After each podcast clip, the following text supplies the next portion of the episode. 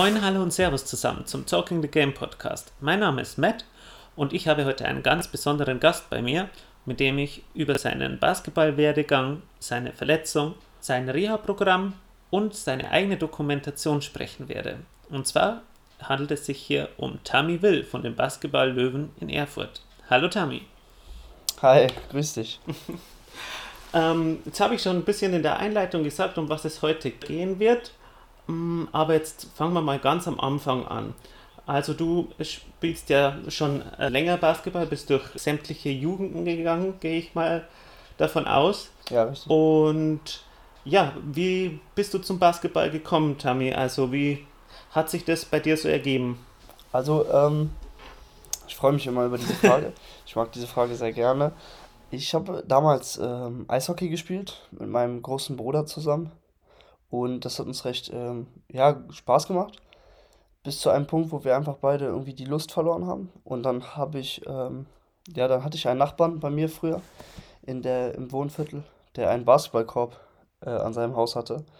Und dann habe ich einfach äh, einen Sommer lang, sechs Wochen lang auf diesem Basketballkorb gespielt und habe nach den Sommerferien zu meiner Mama, zu meiner Mama gesagt, dass ich äh, ja gerne ähm, mit Basketball anfangen würde. Und dann habe ich, äh, hab ich ein Probetraining gemacht und dann war ich total begeistert.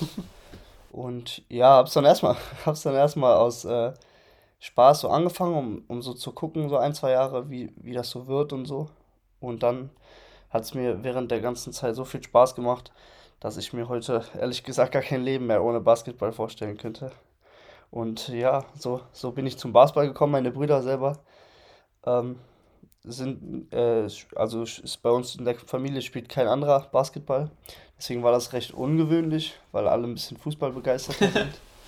eher, eher so. Und ähm, ja, so, so bin ich zum Basketball gekommen. Okay, also deine Brüder, hast du gesagt, also du kommst ja aus einer ziemlich großen Familie, du hast sechs Geschwister, hast du mir im Vorgespräch erzählt. Ja. Und also keiner von denen ist Basketball begeistert oder, also es spielt ja keiner Basketball, hast du gesagt, aber keiner ist Basketball begeistert. Ähm, spielen tut keiner Basketball, aber begeistert würde ich sagen schon. Ich konnte die in den letzten äh, ein bis zwei Jahren dazu bewegen, auch mal mit mir äh, Bundesliga zu gucken oder Euroleague oder auch gerne NBA, mhm. was dann ja immer erst später nachts lief und äh, wir dann auch gerne zusammen die Playoffs gucken oder auch die Finals.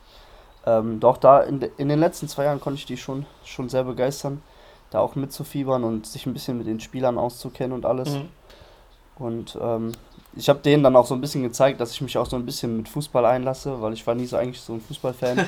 und inzwischen gucken wir dann ab und zu immer ein Fußballspiel und danach einfach ein Basketballspiel direkt, um das irgendwie ein bisschen auszugleichen. Okay, also und sportlich sind die anderen auch, also machen die auch einen Sport, ähm, Fußball oder selber spielen oder so?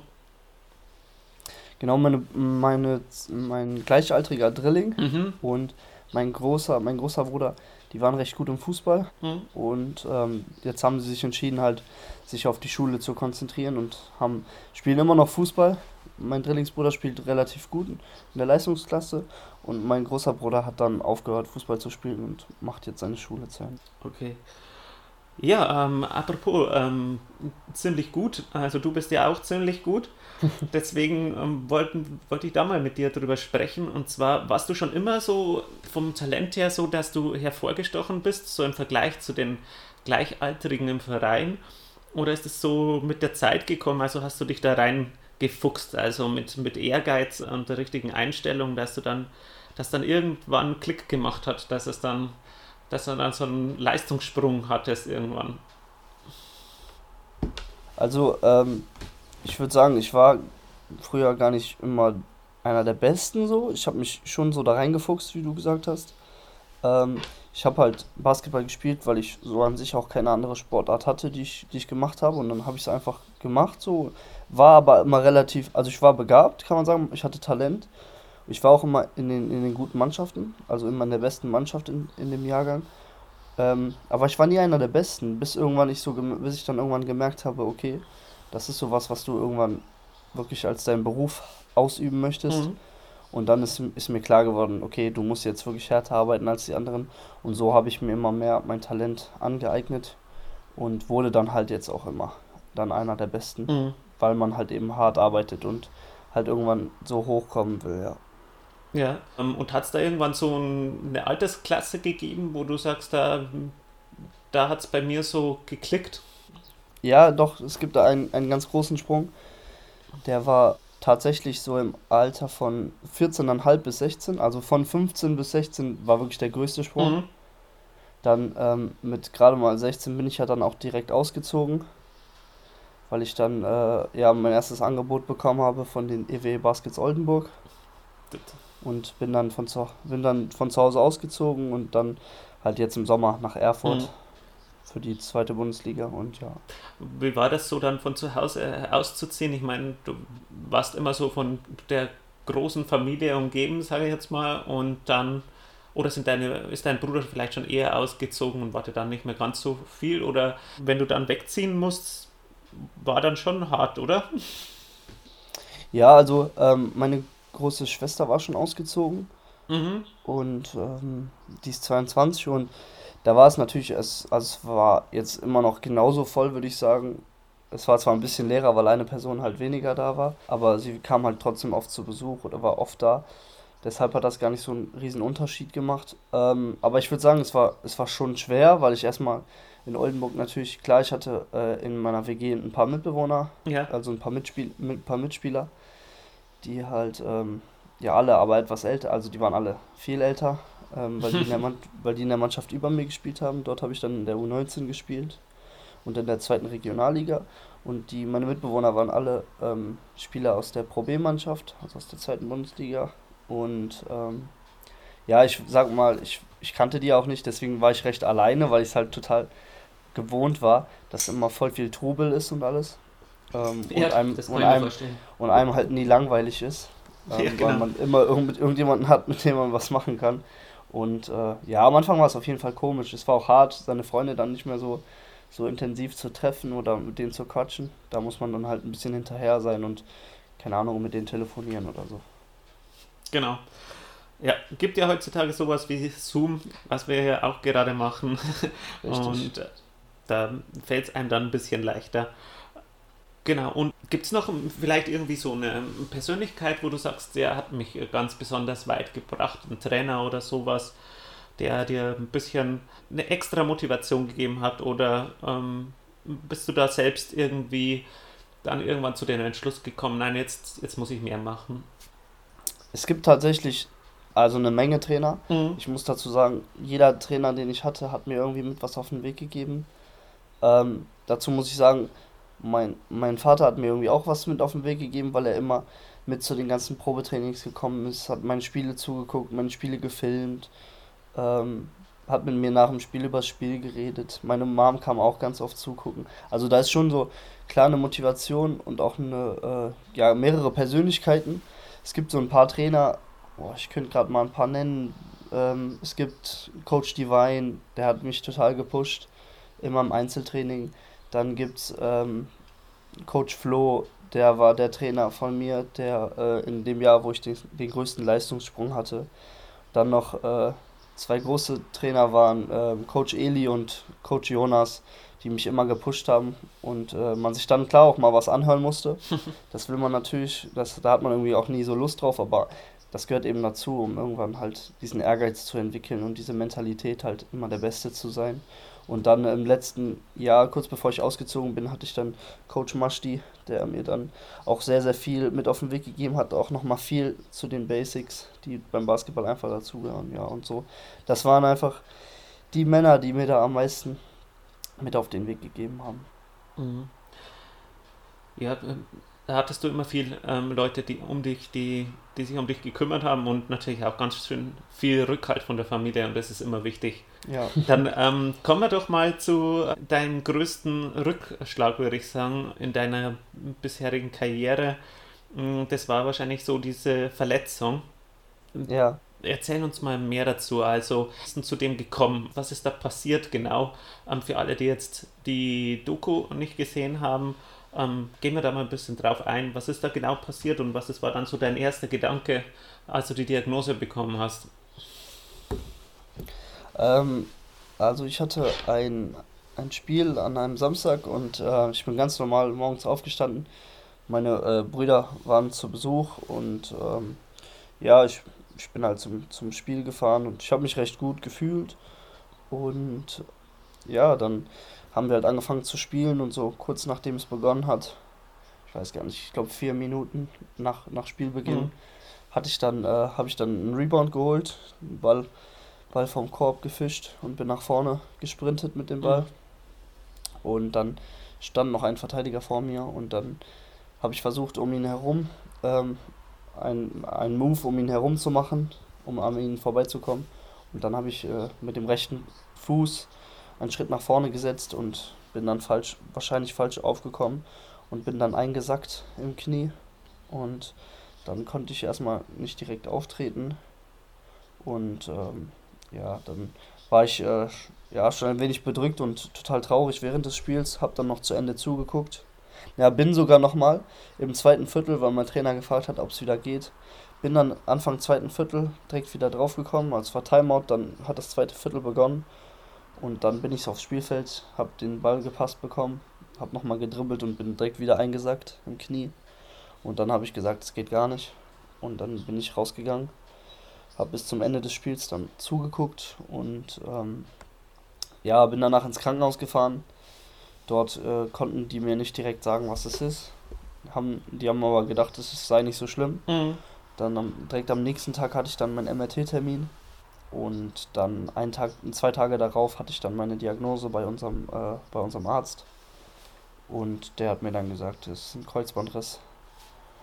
Und dann habe ich ihn gefragt, wie lange ich ausfalle. Und dann hat er gesagt, so knappes halbes Jahr, sechs bis sieben Monate, vielleicht auch acht. Kommt drauf an, wie man verheilt. Und dann äh, liefen mir auch schon die ersten paar Tränen, ein, zwei Tränen. Dann bin ich da rausgegangen und ähm, ja, habe erstmal meinen besten Kumpel angerufen, den Manuel. Und äh, ja, kam dann kamen auch schon immer mehr Tränen und ich war total traurig, weil ich äh, noch nie vorher verletzt war und dann kam, kommt so eine krasse Verletzung. Mhm. Das ist meine erste, meine erste richtige Verletzung ähm, weil ich davor noch nie Erfahrungen irgendwie mit Verletzungen gehabt habe. Auch nie mit irgendwie irgendeiner Auszeit so richtig. Ähm, und ja, das war schon, das war schon sehr hart. Dann habe ich ähm, kurze Zeit nach, nach der Diagnose dann mit meinem Mentaltrainer geredet, weil ich natürlich eher so in so ein schwarzes Loch geblickt habe und mir gedacht habe, warum mir das passiert und dass es halt komplett, komplett blöd war halt in der Situation. Mhm. Und dann hat er aber angefangen, mir halt zu sagen, dass ich wieder anfangen sollte, positiv zu denken an einem gewissen Punkt, um halt wieder nach vorne zu blicken. Und dann ist uns ein Tag später ähm, ja die Idee mit der Dokumentation gekommen, dass wenn man schon verletzt ist, die Zeit nutzen sollte, erstens an seinem, an seinem Oberkörper zu arbeiten und halt ganz viel mit Krafttraining zu machen und im athletischen Bereich halt besser zu werden, so, sobald man das wieder kann. Und eben auch sich in der Zeit mit so einer Dokumentation zu beschäftigen, um einfach jungen Sportlern oder Sportlern, die ebenfalls verletzt sind und einfach früh aufhören, eben zu ermutigen, auch durch eine Verletzung zu gehen, die mal eben sieben, acht Monate dauern kann. Mhm. Ja, und ja, das war unser Gedanke. Ja, ist ja auf, also erstmal wahrscheinlich erst ein Riesenrückschlag gewesen und, und vor allem auch ein Riesenschock. Mein Kreuzbandriss ist, ist nicht ohne. Ja. Und ja, genau, und da hast du schon was vorweggenommen. Also es hat gar nicht lang gedauert bei dir, also wie sich das jetzt angehört hat, bis du wieder nach vorne gucken konntest, oder? Also. Ja, es hat so, es, so äh, zwei, drei Tage hat es mich schon mit runtergenommen. Mhm. So schon, schon sehr extrem, ähm, weil es halt eine komplette neue Situation für mich war. Ja, dann haben wir halt in den zwei, drei Tagen, mein Mentaltrainer und ich, mehrmals geredet und auch habe ich, und ich habe auch mit meinem besten Kumpel mehrmals geredet der auch Basketball spielt. Mhm. Und ähm, ja, da habe ich dann so meine drei Tage gebraucht, um wieder nach vorne zu blicken. Ja. Ähm, klar, es war immer noch so ein, so ein Restgedanke, immer so ein Rest, restlicher negative Gedanke dabei, aber der hat sich dann auch so nach ein paar Tagen wieder, wieder rausgefiltert und dann habe ich wieder komplett nach vorne geschaut, habe dann äh, schon geplant, wann ich dann zur OP ähm, nach Düsseldorf fahre, in meine Heimatstadt um, weil ich dort operiert wurde. Ja. Und dort meine ähm, ja, physiotherapeutische Behandlung hatte nach der OP. und ähm, ja, war schon wieder recht, recht motiviert, ähm, halt an mir zu arbeiten, um dann nach dem halben Jahr wieder zurückzukommen und wieder auf dem Feld zu stehen. Ja, das klingt alles, klingt alles ganz gut. Da hast du die richtigen Leute an deiner Seite, also vor allem ein Mentaltrainer, das ist ja dann in dieser Situation wahrscheinlich sehr, sehr gut, oder? Ja, also ähm, es, es war ganz lustig, weil wir uns tatsächlich, bevor ich verletzt war, kennengelernt haben. Der Sven Schimmel und ich ähm, haben Kontakt aufgebaut ungefähr einen Monat vor der Verletzung. Und ähm, dann kam ein Monat später die Verletzung. Und dann haben, mussten wir natürlich auch erstmal umstrukturieren über die Themen, die wir geredet haben, weil die Verletzung natürlich ja jetzt erstmal an erster Stelle stand. Ja. Und man da gucken musste, dass man mental stabil bleibt, weil so eine Verletzung einen mental natürlich total runterreißen kann und einen auch echt, ja, sagen wir mal, zerstören kann, wenn man halt mhm. einmal in diesem negativen Loch bleibt, dass man halt kaum schafft, da rauszukommen. Genau. Und äh, da haben wir dann intensiv in den paar Tagen nach der Diagnose dran gearbeitet, um dann eben äh, ja, den mentalen Halt zu haben. Genau, und arbeitet ihr dann auch dran oder habt ihr auch daran gearbeitet, wieder Vertrauen in den Körper zu bekommen? Richtig. Ja, das ist äh, ein, ein sehr, sehr großer Punkt, der eben auch bei dem Kreuzbandriss äh, ja da eine Rolle mitspielt, weil ähm, man natürlich auch erstmal nach der Verletzung wieder seinem Knie vertrauen muss. Genau. Und ich sag mal so, wir arbeiten daran ähm, ich sag mal, es wäre schlecht, wenn man daran nicht arbeiten würde, weil wenn man kein Vertrauen in sein Knie hat, dann wird man sich zu 99% wieder verletzen, mhm. weil man äh, eben ähm, ja so, so vorsichtig sein wird und das wird auch wieder gar nicht, das wird, das wird einfach nicht gut gehen, wenn man, ja. man seinem Körper nicht traut und da, da sollte man auf jeden Fall dran arbeiten. Wir arbeiten auch daran und da, da freue ich mich jetzt auch noch in den nächsten Wochen. Ich habe selber ein total gutes Vertrauen wieder in mein Bein, weil mein Körper total gut reagiert auf die ganze Therapie. Die OP lief super und ähm, da bin ich erstens total froh drüber und vertraue selber auch meinem Bein wieder. Ich habe jetzt äh, im Moment die Reha und wir haben, ich habe vier Stunden Reha am Tag. Mhm. Darunter zählt Therapie, Krafttraining und Stromtherapie. Und ähm, ja, ich sag mal beim Krafttraining auch, ich vertraue meinem Bein inzwischen schon wieder. Und ähm, ja.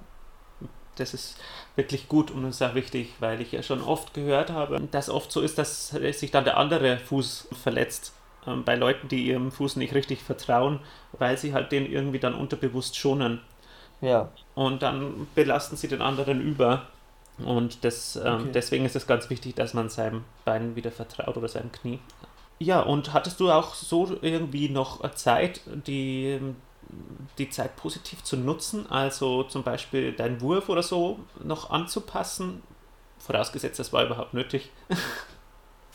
ähm, die Zeit findet sich jetzt langsam, merke ich. Mhm. Ich konnte natürlich, ich konnte natürlich bis auch vor zwei Wochen, ne, bis vor zweieinhalb Wochen konnte ich noch gar nicht ohne Krücken laufen. Mhm. Das heißt, es, es wäre in der Hinsicht äh, gar nicht so möglich gewesen, wie man sich vielleicht erwünscht.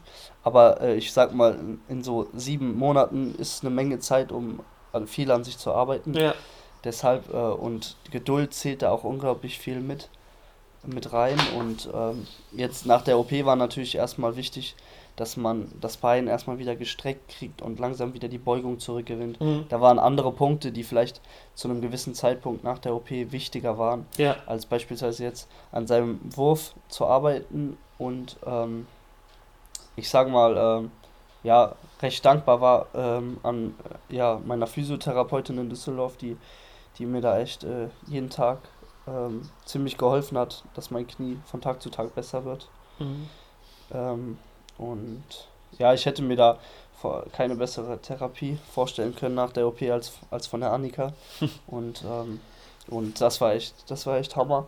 Und jetzt bin ich ja wieder hier in Erfurt und jetzt findet sich viel Zeit, an, an gewissen Dingen zu arbeiten. Ich kann an meinem Oberkörper arbeiten, im Kraftbereich. Ich kann äh, jetzt langsam, äh, langsam werfe ich wieder, wenn ich stehe. Mhm, so ganze genau. Form, ganz normal Formshooting. Und äh, also ich habe deswegen gefragt, weil man sieht es ja auch ein bisschen in der, in der Dokumentation, also ich habe es mir schon angesehen, ähm, ja. dass du auch ein bisschen so wirfst und so. Ähm, genau, genau. Ja, da haben wir es auch gemacht. Da haben wir ein bisschen äh, Formshooting eingebaut. Genau. Ich habe äh, knapp 20, 30 Minuten Formshooting gemacht und ja. Genau. Deine Therapeutin sieht man auch. die ja. Physiotherapeutin, genau. Und da sieht man auch, dass du mit Maske äh, drin sitzt. Also das ist auch in die Corona-Zeit alles gefallen. Und ähm, gab es da irgendwann mal so eine Zeit, wo das schwierig war, dann die Therapie zu bekommen? Oder ähm, war das immer kein Problem, zum, zur Therapie zu gehen? Ähm, ich habe einen hab recht guten äh, Draht zu meiner Physiotherapeutin, mhm. weil ich selber, weil ich selber, ähm, weil selber ihre zwei Kinder bei, äh, bei meinem Heimatverein ähm, gespielt haben. Okay. Und wir uns daher kannten und sie auch als Physiotherapeutin im Verein gearbeitet hat. Mhm. Und jetzt seit knapp äh, zwei Jahren oder einem Jahr, glaube ich, nicht mehr. Und ähm, daher kannten wir uns noch und äh, ich eben wusste, dass sie eine sehr, sehr gute Physiotherapeutin ist. Und ähm, ja, sie mir enorm geholfen hat, da wieder auf die Beine zu kommen, aber es gab jetzt keine Probleme da irgendwie ähm, ja, Therapie zu bekommen, weil wir eben einen recht guten Draht haben. Okay, super. Ja, dann ähm, kommen wir doch mal direkt zur, zur Dokumentation. Du hast ja gesagt, ihr seid da relativ bald auf die Idee gekommen, um andere auch, sag ich mal, mitzuziehen, die vielleicht durch dasselbe durchgehen, ähm, dass sie nicht aufgeben sollen und dass sie da auch inspiriert werden, ähm, weiter an sich zu arbeiten, um wieder zurückzukommen von dem Ganzen. Wie, wie, ist es dann, wie ist es dann alles losgegangen mit der Dokumentation und ja, wie lief es da in den ersten Wochen war da immer jemand dabei, quasi, der das, das gefilmt hat? Hat das ein Freund gemacht oder? Ähm, ja, das ist, das ist ein Freund von mir, das ist der Luis Lustermann. Ähm, wir haben uns an mehreren Tagen getroffen ähm, und haben dann eben an diesen Tagen gedreht. Mhm. Ich habe dann meiner Physiotherapeutin im Vorhinein Bescheid gesagt, dass ähm, der Luis mitkommt und dann äh, hat der Luis halt während der Therapie gefilmt dann sind wir im Anschluss zu mir nach Hause gefahren und haben ähm, die Sprechszenen daraufhin aufgenommen. Mhm. Und ähm, ja, so ist das dann alles entstanden. Dann hat man sich halt immer mehrere Tage gesehen und hat dann gedreht. Dann haben wir uns um, um, äh, ja, um einen Ort gekümmert, wo ich mein Krafttraining machen kann und haben dann dort auch gedreht. Da kam dann noch äh, der Fotograf hinzu, auch ein Freund von mir, der Oliver. Der ist extra aus Bielefeld nach Düsseldorf gekommen, um äh, dann eben ja, mit uns den Tag zu verbringen und Fotos zu schießen.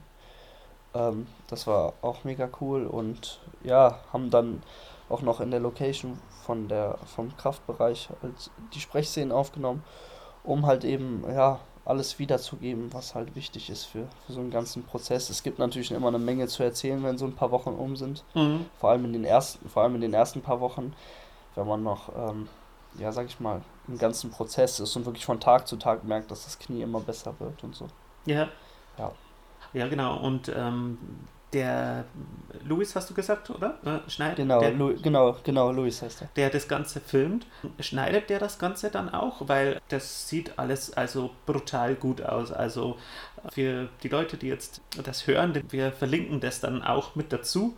Äh, später, wenn wir den Podcast rausbringen, machen wir auch einen Link zur Dokumentation dazu. Das sind immer so kleine Folgen, die sind nicht zu lange, also schön kompakt, würde ich mal sagen, gut anzusehen und halt auch unglaublich gut geschnitten. Also ist handwerklich sehr gut gemacht. Deswegen nochmal extra die Frage, hm, schneidet das dann auch dein Kumpel alles so zurecht, dass es dann so gut aussieht zum Schluss?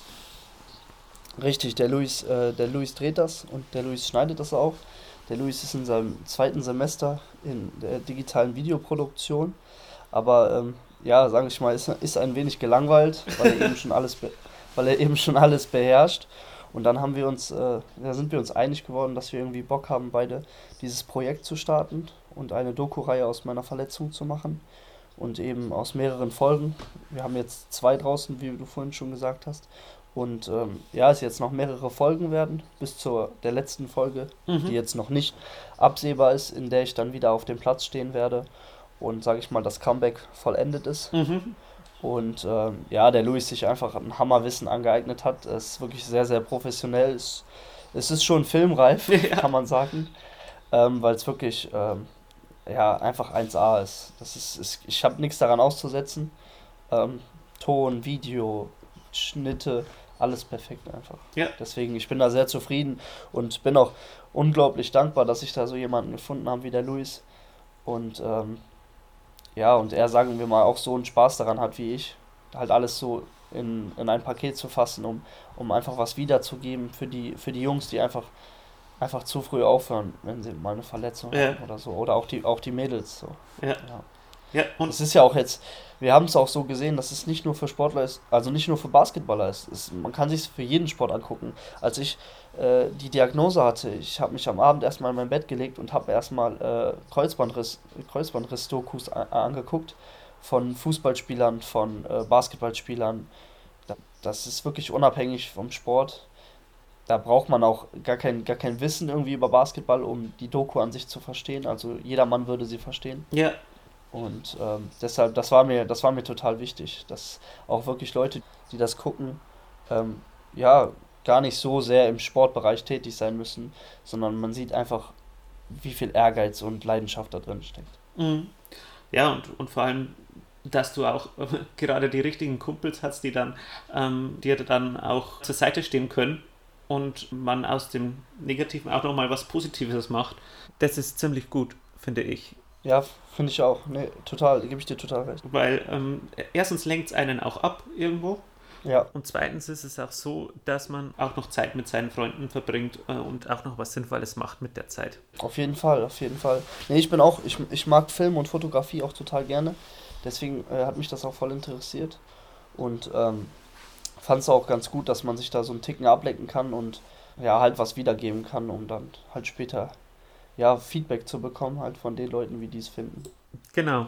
Und ja, jetzt ist das Ganze halt, wie ich vorher schon gesagt habe, mit dem Coronavirus kollidiert. Und du hast ja gesagt, die Reha hat es jetzt nicht beeinflusst. Aber ähm, wie sieht es mit dem Kontakt ähm, zu deinem Team aus? Also, wenn die jetzt zum Beispiel Training haben oder so, siehst du die mal ab und zu? Oder Je, jetzt zur Zeit meinst du? Äh, ja, jetzt zur Zeit, weil du, Ah, okay. du hast mir im, im Ja. Vorgespräch gesagt, du bist jetzt wieder zurück Genau. in Erfurt und wie geht's da weiter? Also siehst du die, das Team jetzt im Training oder, oder haben die zurzeit gar kein Training oder wie sieht's da aus? Doch, doch, wir haben, wir haben zurzeit Training. Mhm. Und äh, ich sehe mein Team auch ganz normal. Ich bin ganz normal beim Training. Während die trainieren, äh, mache ich zunehmend zur ähm, Reha noch mein Krafttraining am Rand oder so. Mhm. Aber manchmal, manchmal habe ich dann auch meine Reha-Termine bei der Physiotherapie oder so zur gleichen Zeit, während wir Training haben. Dann bin ich halt bei, Physio bei der Physiotherapie und äh, sehe die Jungs beispielsweise am Abend, da die zweimal Training am Tag haben, also immer morgens und abends. Und dann hängt es halt immer von ab, wie meine Reha-Zeitpläne so gesettet sind, so dass ich dann halt gucke, dass ich die Jungs halt sehe. Aber ähm, da ist alles ganz normal, als ob ich ähm, ganz normal mittrainieren würde. Ich, manchmal sitze ich am Rand und gucke auch nur zwei Stunden zu. Manchmal mache ich dann Krafttraining währenddessen. Mhm. Und ja, da ist alles, ist alles ganz normal. Ich mache auch ganz normal die Tests mit vor den Spielen, um dann halt äh, ja, auf der Auswechselbank zu sitzen als verletzter Spieler. Und äh, ja, das, das ist alles ganz normal, das ist ganz, gel ganz gelassen. Das ist, das ist gut, dass man nicht den Kontakt zum Team verliert und Das ist, das ist, das ist vor allem extrem wichtig in so, in so einer Verletzung, dass man halt eben auch den Anschluss behält und ähm, gar nicht so viel verpasst und gar nicht auch das Gefühl kriegt, dass man irgendwie nicht mehr dazugehört, sondern dass man einfach weiterhin dabei ist. genau. Und vielleicht, wenn Spielzüge oder sowas trainiert werden, dass du das dann auch siehst, oder? Richtig, ja, richtig, genau. Und wie geht's dann weiter jetzt bei dir? Hast du da einen Plan, also so ein Programm, wie es jetzt dann weiterläuft? Also wir werden in, äh, in ein paar Wochen wieder anfangen, bestimmt zu werfen, Mhm. sodass ich dann wieder in, im Einzeltraining versuche, wieder, wieder werfen zu können.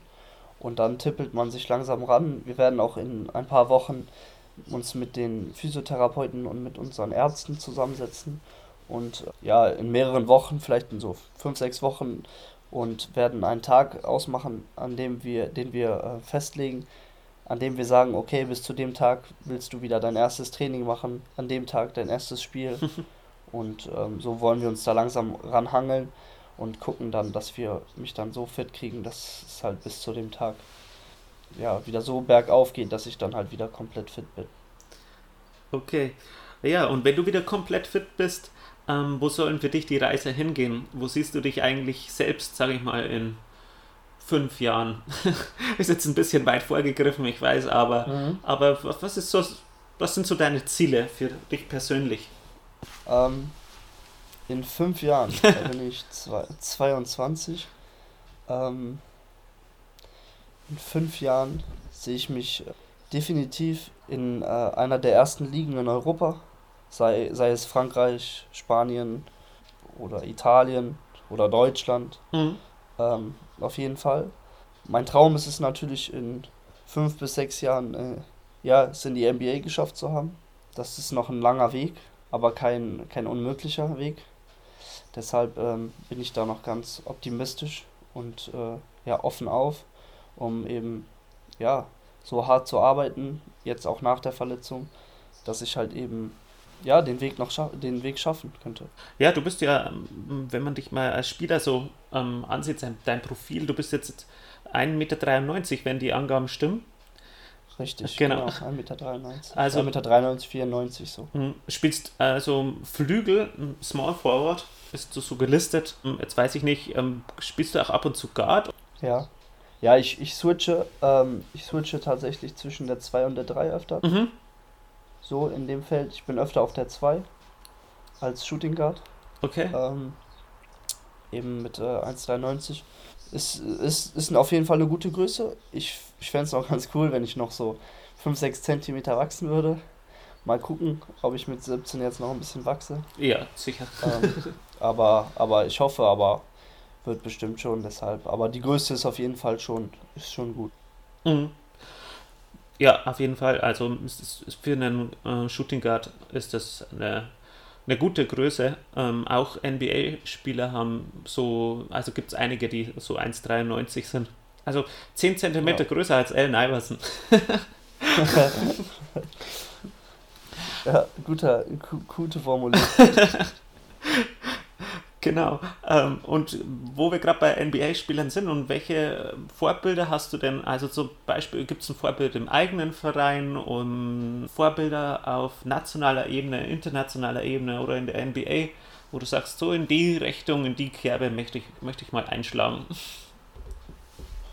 Ähm, ja, man hat immer so ein, so ein Vorbild in der NBA. Mhm. Ähm, mein Vorbild selber für mich war, ähm, war Kobe Bryant. Ich bin ein kranker Kobe Bryant-Fan. ähm, ich habe selber ein Tattoo auf meinem, auf meinem rechten, auf meiner rechten Wade mit 824 und Heroes come and go, but legends are forever. und ähm, ja, ich habe auch ein, eine große Leinwand von ihm äh, in meinem Zimmer hängen. Also ich war ein richtiger Kobe Bryant-Fan, ich habe ihn auch gerne geguckt. Und ähm, das war auf jeden Fall so mein Vorbild. Ähm, ja, mich be ich bewundere auch, ähm, ich sag mal, Underdogs in der NBA. Beispielsweise früher, Kyrie Irving wurde total unterschätzt und jetzt hat er die besten Handles in der ganzen, in der ganzen Liga. So, ich, ich feiere das, wenn so kleine, kleine, sag ich mal, kleine Jungs sich so, so hart an sich arbeiten, dass sie auf einmal einer der besten Spieler sind. Oder Luka Doncic ist gerade mal seit zwei Jahren in der Liga und ja. äh, einer der besten Spieler in der ganzen Liga. So, das ist schon, schon sehr bemerkenswert und das sind eher so die, an denen ich mich so festhalte und ähm, mhm. ja, auch beispielsweise jetzt bei KD nach so vielen Verletzungen, die er hatte, halt eben auch so, so stark zurückzukommen und letztens fast ein Triple-Double aufzulegen. Also da, da bin ich einfach, wie soll ich sagen, beeindruckt so. Mhm. Ja. Ja, und das ist auf jeden Fall äh, beeindruckend. Aber ich habe es auch nicht nur im Basketball. Ich finde es auch, ich auch in anderen Sportarten bemerkenswert, wenn Spieler verletzt waren und, und so hart zu, sich zurückkämpfen, dass sie auf einmal noch stärker zurückkommen, als, als es äh, ja eigentlich erwartet wurde. So. Ja. Im Fußball, im Fußball gibt es das ja auch ganz oft, dass irgendwelche Spieler verletzt sind, Achillessehne, Kreuzband, Meniskus und auf einmal kommt ein komplett gefühlt ein komplett neuer Spieler zurück, ja. weil er total motiviert und total strong ist und da komplette Show auflegt und das finde ich einfach, einfach beeindruckend. Ja, und das, im Basketball gibt es ja das ganz krass, also wenn man jetzt zum Beispiel sieht, ähm, Gordon Hayward, der ist ja auch wieder zurückgekommen nach einer ultra krassen Verletzung. Ähm, ja. Das war ja, das hatte total schrecklich ausgesehen. Auch Paul George ähm, spielt jetzt ja wie ein junger Gott. Mhm. Ob, also in der Saison, als er in OKC wieder zurückgekommen äh, ist, da hat er richtig gut gespielt. Neben Russell Westbrook. Ähm, das war ja fast eine MVP-Saison. Und da war auch in der MVP-Konversation, das war nach seiner Verletzung und das ist echt, ja, das sind, das ist schon, das ist schon bewundernswert, sowas. So. Ja, deswegen, ich bin mal gespannt, weil Clay Thompson hatte ja auch schon zwei Kreuzbandrisse und jetzt kommt noch die Achillessehne dazu. Ähm, ich bin mal, ich bin mal echt gespannt, wie, wie der sich zurückkämpft. Also mhm. der musste, glaube ich, schon extrem viel einstecken. Ja. Ja, das ist natürlich nochmal eine andere Sache, wenn das dann wieder und wieder kommt, aber, ja. ähm, aber ja, trotzdem, trotzdem natürlich beeindruckend, wie das immer wieder äh, geschafft wird, dann, dass die Spieler dann wieder so gut zurückkommen und das ist auf jeden Fall krass. Und auf nationaler Ebene hast du da auch Spieler, die dich besonders interessieren oder so? Also Dennis Schröder ist natürlich beeindruckend. Mhm. Ähm, in Deutschland ist natürlich Dennis Schröder schon, schon sehr beeindruckend. Dann äh, ja in den letzten äh, zwei Jahren, dass Isaac Bonga und äh, ja, Moritz Wagner es geschafft haben, mhm. in die NBA zu kommen. Das finde ich auch äh, recht beeindruckend und sich auch inzwischen, inzwischen da gut profiliert haben. Von, weil der ja von den Lakers zu den Washington Wizards und da ein gutes Standbein aufgebaut haben. Und äh, ja, das finde ich auf jeden Fall auch beeindruckend. Okay. Und es ist natürlich auch, ist natürlich auch ein bisschen ermutigend, immer mehr, wenn halt deutsche Spieler es schaffen, in die NBA zu kommen. Mhm, ja, das haben wir, haben wir ja auch noch Maxi Kleber, ähm, Daniel Theiss. Genau. Die haben alle den genau. Sprung geschafft und sind da jetzt, spielen jetzt auch in ihren Teams relativ große Rollen. Mein Maxi Kleber ist zurzeit nicht ganz fit, soweit ich weiß. Ähm, doch, doch, doch, der hat gestern 30 Minuten gespielt. Echt? Ähm, ja, aber am Anfang mhm. der Saison hatte er ein bisschen eine Verletzung, auch also was genau, Kleineres genau, genau. mit rumgeschleppt. Ja, ja. Aber ähm, ja, also schön, dass sie in ihren Verein angekommen sind. Und ja. ich muss ganz ehrlich sagen, ich wünsche dir das auch. Also das wäre für mich. Äh, Dankeschön. Äh, das wäre für mich natürlich auch eine ganz, ganz coole Sache, wenn ich dann sagen könnte, das seht euch mal den Tami an.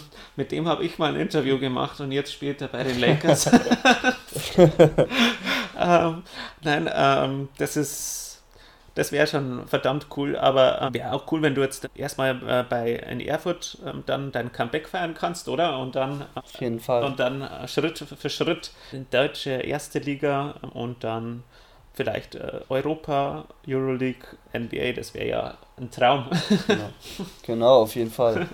Harte Arbeit, aber ein Traum ist es auf jeden Fall. Genau. Ähm, und nochmal zur Dokumentation, um vielleicht nochmal so den Bogen zurückzuschlagen. Hast du schon Feedback bekommen von, von verschiedenen Leuten und ähm, wie ist das Feedback so insgesamt ausgefallen? Also ich habe, ich glaube, ich habe echt niemanden sagen hören, dass, dass ihm die Doku nicht gefallen hat.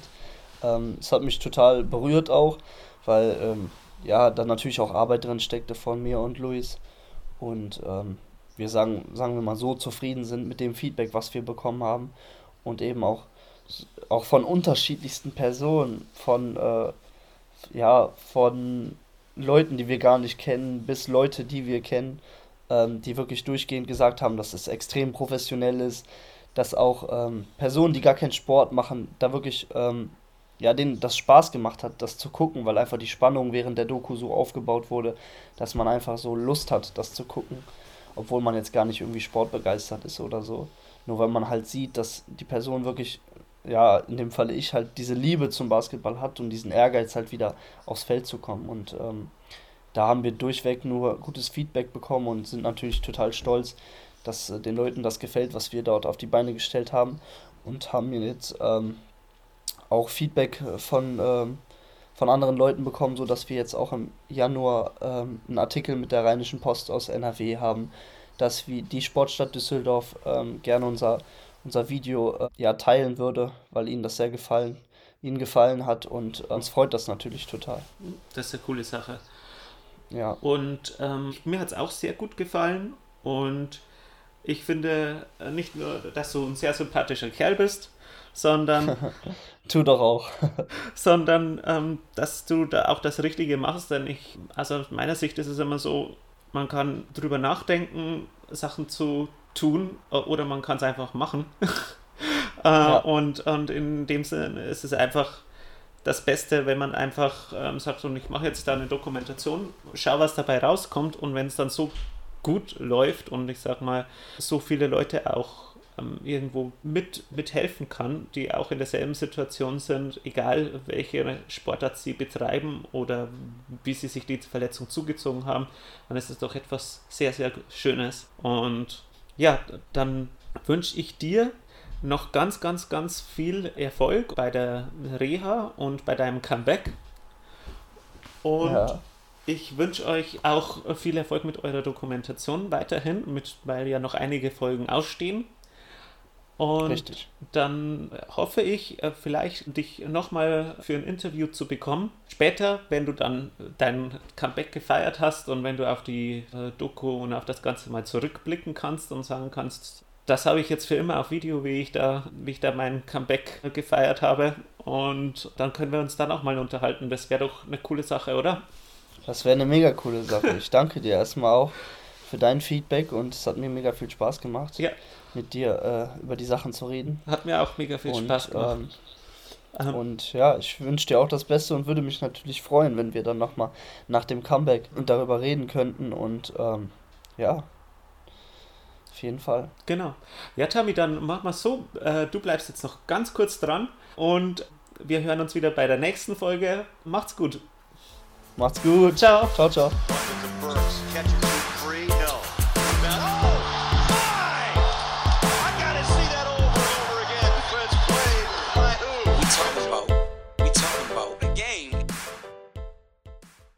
Wie baut man eine harmonische Beziehung zu seinem Hund auf? Puh, gar nicht so leicht. Und deshalb frage ich nach, wie es anderen Hundeeltern gelingt, beziehungsweise wie die daran arbeiten.